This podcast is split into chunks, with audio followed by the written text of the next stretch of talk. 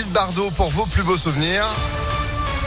La météo, euh, ça va se dégrader, on fait le point complet juste après l'info avec Florian Lafont, bonjour. Bonjour à tous. L'Union va-t-elle se faire à gauche en vue des législatives? Après avoir obtenu l'accord des Verts, la France insoumise tente désormais de convaincre les socialistes et les communistes à rejoindre cette alliance.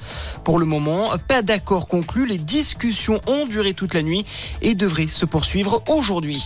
Éric Zemmour, lui, hésite encore à se présenter aux législatives. Le chef de Reconquête s'est dit très tenté au micro de BFM Il rendra sa décision dans quelques jours, a-t-il déclaré. Le pompier agressé lors de la manifestation du 1er mai à Paris a porté plainte. Il avait été bousculé par une manifestante alors qu'il essayait d'éteindre un feu.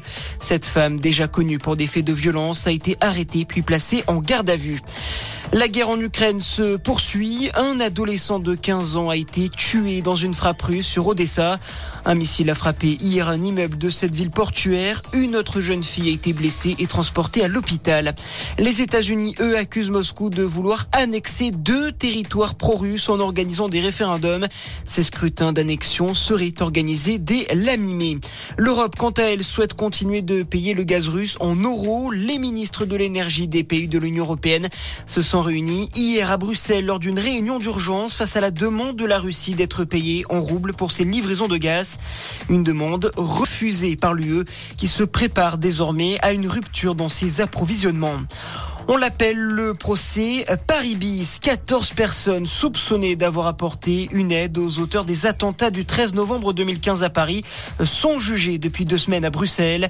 Hier, des peines allant jusqu'à 5 ans de prison ont été requises. Le jugement devrait être rendu le 30 juin.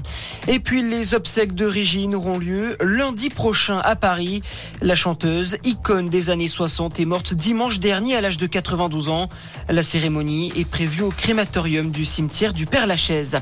Voilà pour ce résumé de l'actualité. Passez une excellente matinée à notre écoute. Merci beaucoup. Retour de l'info sur impactfm.fr et euh, puis tout à l'heure à 6h30 avec Sandrine Ollier. En attendant 6h03.